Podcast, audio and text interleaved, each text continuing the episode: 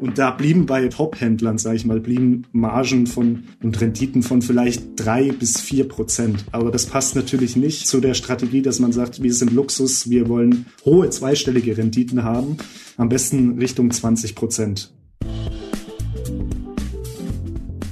Herzlich willkommen zum Manager Magazin Podcast Das Thema. Mein Name ist Sven Klausen und heute wollen wir Sie informieren, warum eine der weltweit wertvollsten deutschen Marken sich in ein vermeintliches Paradox begibt. Mercedes-Benz will natürlich möglichst viele Autos verkaufen, hat aber nun entschieden, praktisch alle seine Autohäuser, also die Orte, in denen die Autos in Deutschland verkauft werden, selbst zum Verkauf zu stellen. Das verlangt nach Aufklärung. Und damit wir genau diese Aufklärung heute bekommen, habe ich uns heute Morgen unseren Experten in der Redaktion unter anderem für das Themenfeld Autovertrieb eingeladen. Christoph Seierlein. Guten Morgen, Christoph. Guten Morgen, Sven. Ja, Christoph, ich hoffe ja sehr, die Hörerinnen und Hörer unseres Podcasts halten mich für einen mehr oder weniger seriösen Gastgeber, also mehr hoffentlich. Aber hin und wieder untermauere ich das sicherheitshalber doch nochmal ganz gern selbst. Ich habe gerade behauptet, du seist ein Experte unter anderem für das Thema Autovertrieb. Wie komme ich wohl da drauf? Das könnte äh, mit meiner beruflichen Vergangenheit zu tun haben. Ja. Bevor ich äh, vor knapp zwei Jahren zum Manager-Magazin gewechselt bin, äh, habe ich sieben Jahre für ein Fachmagazin, den Kfz-Betrieb, berichtet und da dreht sich praktisch alles um das Thema Automobilvertrieb und äh, dementsprechend lernt man da einige Menschen kennen aus der Szene, aus der Branche und äh, mit denen tausche ich mich immer noch ganz gerne aus. Sehr gut, genau, das Netzwerk mitgenommen. Ja, und jetzt bist du der Kopf unseres Newsletters Manage Mobility, der jeden Donnerstag die Abonnentinnen und Abonnenten mit exklusiven News und Analysen aus der Mobilitätsindustrie erfreut. Den Link, der dorthin führt, stellen wir natürlich auch in die Show Notes. Ja, und auch in dieser Funktion, du hast es gerade gesagt, kümmerst du dich unter anderem auch weiter um dieses Thema Kfz-Vertrieb, wo viele Menschen arbeiten, wo viele Menschen in Kontakt kommen mit den Produkten. Und du hast da vorige Woche eine hochrelevante Informationen recherchiert, die auch eben Basis unseres Podcasts jetzt heute ist. Genau, also es geht darum, dass Mercedes-Benz alle seine verbliebenen eigenen sogenannten Niederlassungen in Deutschland verkaufen will. Das sind letztendlich Autohäuser, die aber im Besitz des Konzerns selber sind. Das ist kein ganz neues Thema. Das haben sie schon öfter mal in Wellen so ein bisschen vorangetrieben. 2014, äh, 2015 gab es die letzte größere Welle in Deutschland.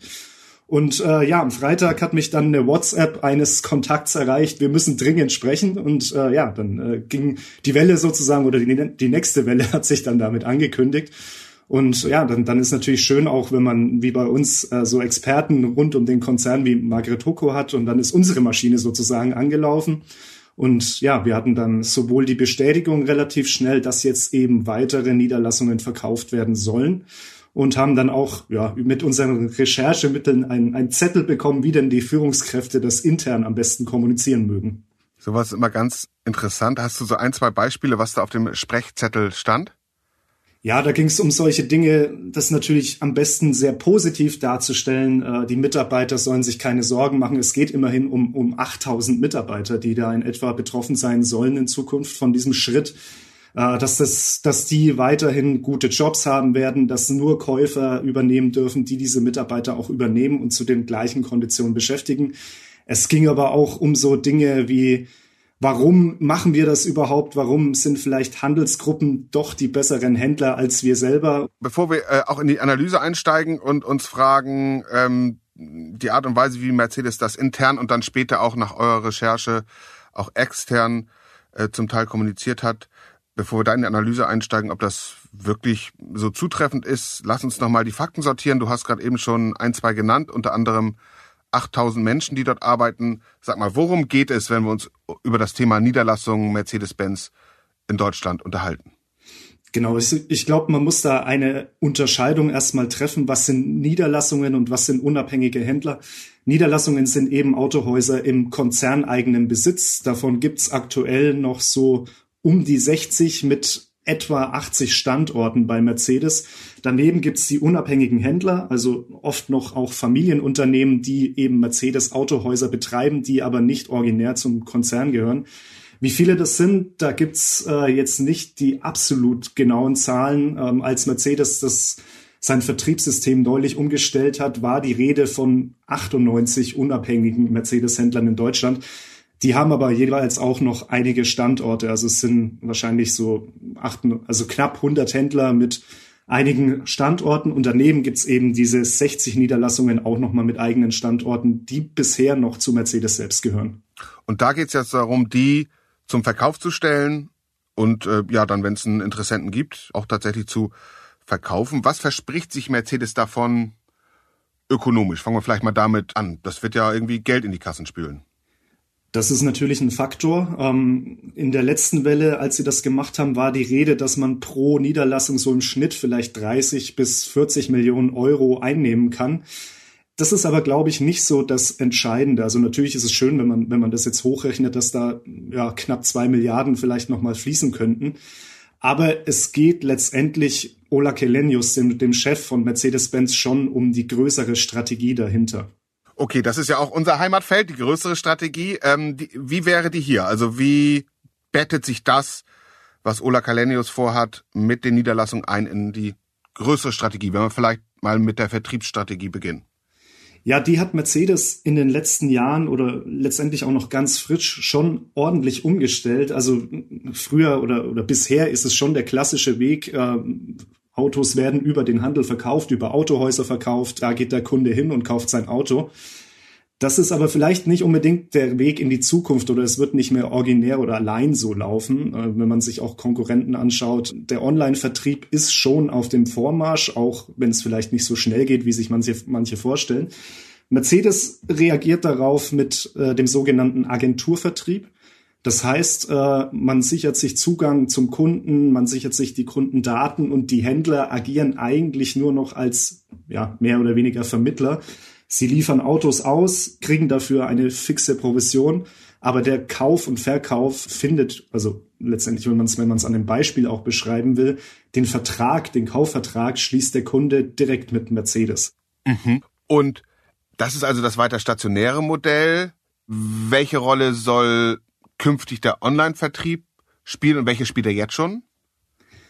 Also Mercedes hat sich da schon viel vorgenommen. Es äh, spürt da immer mal wieder die Zahl rum, die sie auch selber kommuniziert haben, dass sie schon in wenigen Jahren rund ein Viertel des äh, gesamten Absatzes online darstellen wollen.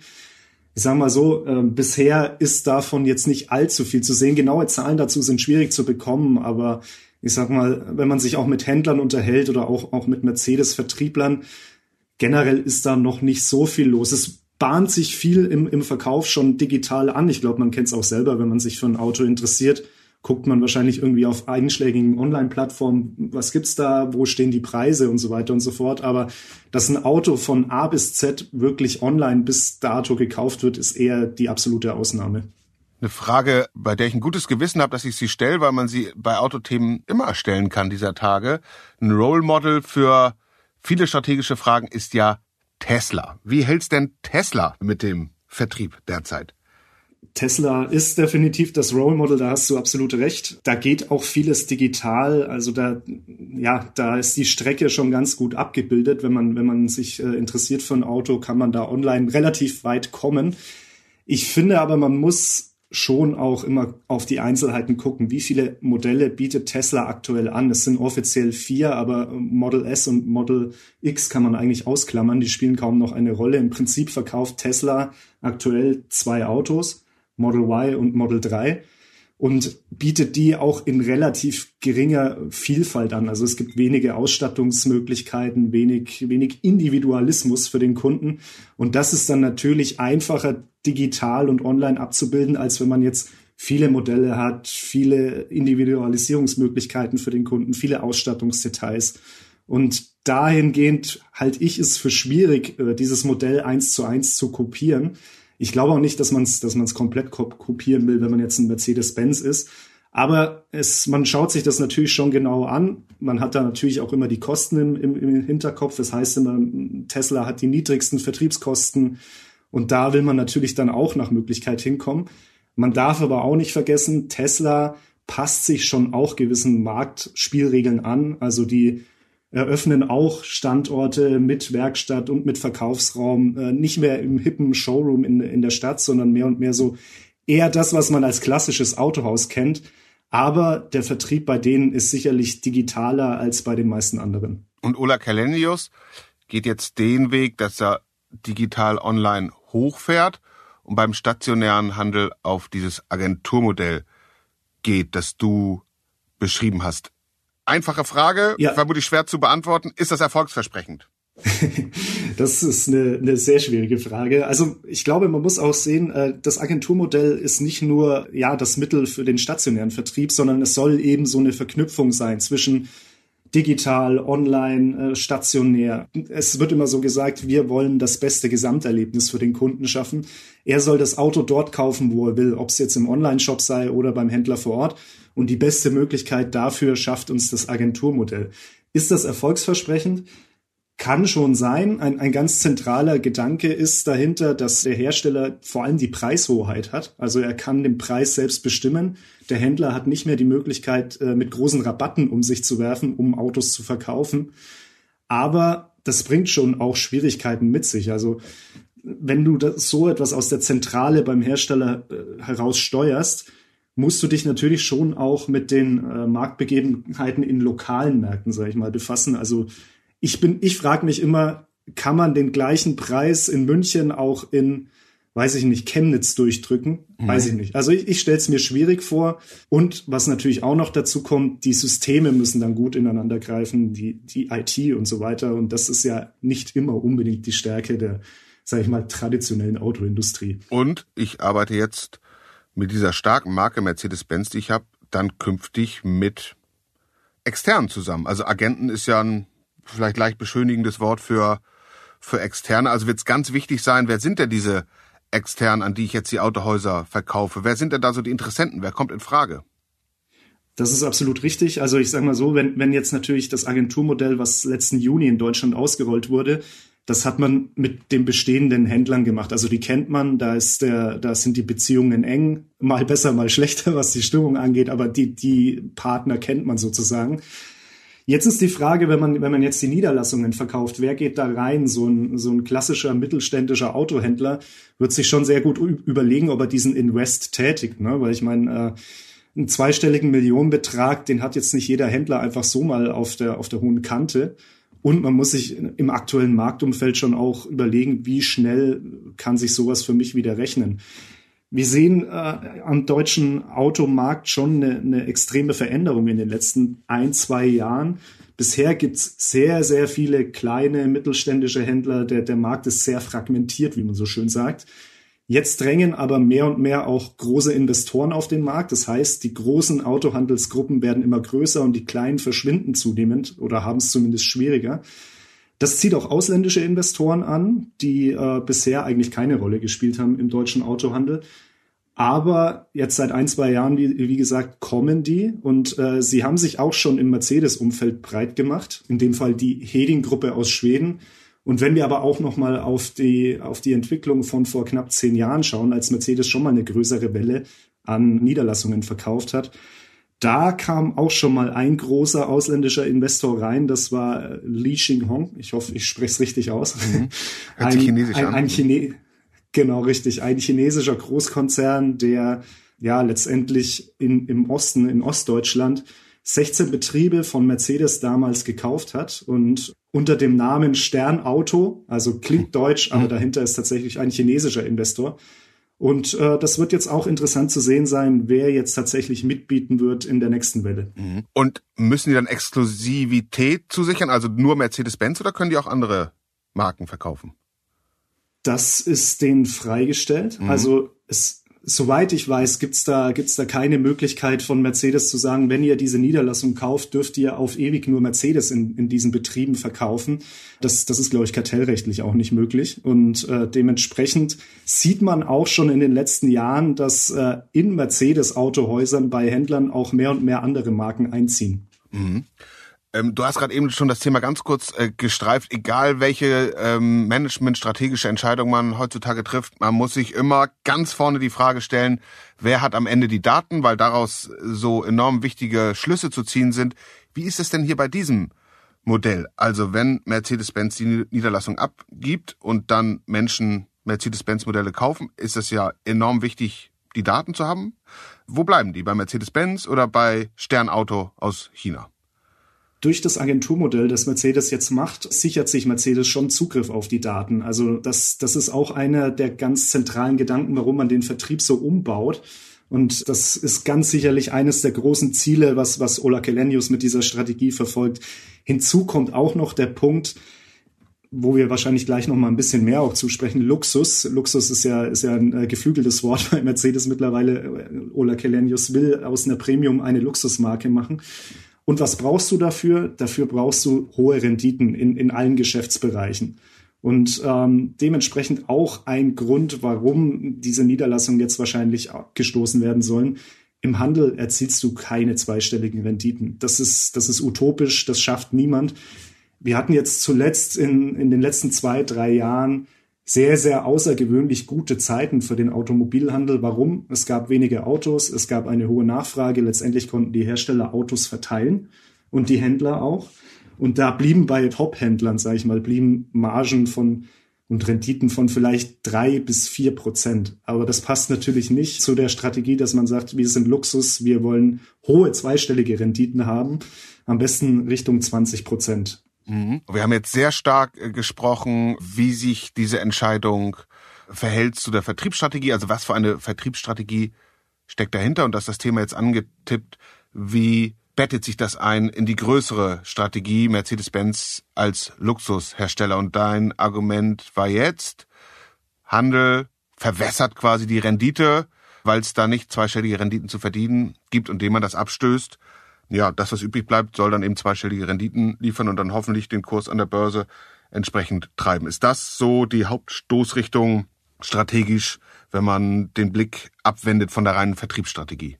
Ich glaube, so kann man das unterschreiben, ja. Also was, was auch ein offenes Geheimnis ist in der, in der Szene, ist, dass Hersteller eigene Niederlassungen in der Regel ein bisschen schlechter performen als unabhängige Händler, weil sie andere Strukturen mitschleppen, äh, schwierigere Prozesse haben. Auch das Thema Compliance spielt da auch eine Rolle zum Beispiel. Also mhm. wenn man wenn man ein Auto verkaufen will, da da ja da machen Händler machen gerne Verkaufsveranstaltungen so so ein Thema wie komm doch zum Angrillen und kauf gleich noch ein Auto mit. Ja. Das ist, das ist natürlich als Hersteller eigener Betrieb ist das schwieriger, weil du, weil du andere Compliance-Regeln hast. In so Konzernen, ja, wird, wird einfach anders auf Dinge nochmal geachtet. Man kennt ja die, die ganzen Anekdoten, äh, wie, wie vorsichtig man schon bei Reisekostenabrechnungen oder sowas sein muss. Und dementsprechend sind da Händler einfach ein bisschen freier und haben vielleicht auch einfach die besseren Möglichkeiten, Autos zu ja, stabileren Ergebnissen zu verkaufen als der Hersteller selber. Und das, das ist, denke ich, das Kalkül oder das zentrale Kalkül hinter der Entscheidung von Mercedes, jetzt die eigenen Betriebe endgültig abzugeben. Was für Risiken gibt's aus deiner Sicht? Ja, du hast eines schon angesprochen, äh, das, das Thema andere Marken werden in diese Autohäuser einziehen. Ich glaube, das darf man nicht unterschätzen. Also wir sehen es schon in den, in den letzten ein, zwei Jahren auch. Mehrere große Mercedes-Händler haben schon so äh, Konkurrenten oder neue Konkurrenten wie BYD äh, mit ins Portfolio genommen. Also es gibt Mercedes-Schauräume, in denen sieht man jetzt auf einmal auch ein BYD. Warum ist das so? Äh, Mercedes streicht ja auch sein, sein Portfolio so ein bisschen zusammen. Also so, so Einstiegsmodelle wie eine A- und eine B-Klasse haben auch keine Zukunft. Einfach auch dahingehend, sie bringen nicht die hohen Renditen und was keine hohen Renditen bringt, muss raus. Das ist so, das ist so das zentrale, die zentrale Denke, die man da so ein bisschen feststellen kann. Ob das dann im Handel so glücklich ist, wenn man eben sich da letztendlich auch äh, die Konkurrenz mehr oder weniger ins Haus holt. Also die Händler müssen das ja nicht machen, aber sie werden es mehr ja. oder weniger machen, weil kaum einer bindet sich noch originär an eine Marke oder exklusiv an eine Marke. Die Strategie ist einfach zu riskant, vor allem wenn man, wenn man immer weiter wachsen will, auch im Handel. Und letztendlich ist der Handel verpflichtet zu wachsen, wenn er weiter mitspielen will. Und dahingehend frage ich mich schon, ist es nicht, ist es nicht schon auch riskant, wenn beim Mercedes-Händler eben künftig auch ganz andere Marken aufschlagen werden und man das letztendlich mit so einem Schritt vielleicht auch noch mal ein bisschen forciert. Mhm. Zumal, wie du sagtest, der Anspruch von Ola Kalenius und Mercedes-Benz ist, insgesamt das beste Mercedes-Benz-Erlebnis zu schaffen. Und wenn man dann physisch in Kontakt kommt mit den Modellen, mit den Autos, dann könnte das eben deswegen nicht gelingen, weil äh, links oder rechts ja Konkurrenzmodelle wie du sagtest von BYD stehen. Also da ist ein Markenrisiko ein bisschen dabei, oder? Also wenn, wenn, wenn wir jetzt davon ausgehen, dass, dass vieles digitaler ablaufen wird und online ablaufen wird in Zukunft beim Autokauf, dann äh, ist, das, ist das nicht so das Problem. Aber gerade der deutsche Markt ist auch noch ein bisschen konservativ geprägt, auch äh, starke Autoindustrie. Wir, wir haben unsere eigenen Marken hier. Und für den Kunden da draußen ist der Händler oft die Marke. Das, das darf man, glaube ich, nicht unterschätzen. Und dementsprechend, ja, sehe ich das schon als, als Markenrisiko, wenn man, wenn man da so ein bisschen, ja, das Ganze auch mit dem Agenturmodell und mit weniger Modellen, äh, ja, letztendlich aufweicht. Christoph, du wirst das weiter für uns aufs engste beobachten, analysieren und dann zur Lektüre oder auch äh, im nächsten Podcast zum Nachhören vorbringen. Ich habe eine ganze Menge gelernt heute Morgen wieder. Ganz herzlichen Dank. Danke dir, Sven. Hat Spaß gemacht. Das war der Manager Magazin Podcast Das Thema. Wenn Sie mehr darüber wissen wollen, über die tiefen Umbrüche in der deutschen Auto- und Mobilitätsbranche, dann empfehle ich Ihnen ein Abo des Newsletters Manage Mobility oder gleich ein Abo des Manager Magazins. Dann ist alles inklusive, sei es digital, sei es print. Sie finden sämtliche Angebote bei uns in der App, auf der Website und auch in den Show Notes dieses Podcasts. Wenn Sie Informationen darüber haben, wo es in der deutschen Wirtschaft und in deutschen Unternehmen nicht mit rechten Dingen zugeht oder es vielleicht eine allzu einseitige, meist ist es ja beschönigende Sicht der Dinge gibt, bitte schreiben Sie mir unter chefredaktion at manager-magazin.de. Wir behandeln Ihre Mail selbstverständlich hochvertraulich. Darin haben wir Übung, das ist quasi die erste Regel unserer Handwerksordnung. Für heute und hier bedanken sich bei Ihnen Christoph Seierlein, Sven Bergmann und Felix Klein, die diese Folge für Sie produziert haben und ich natürlich auch. Wir alle freuen uns, Sie am kommenden Freitag wieder hier bei uns begrüßen zu dürfen. Bleiben Sie gesund, bleiben Sie optimistisch und machen Sie etwas aus Ihrer Zeit.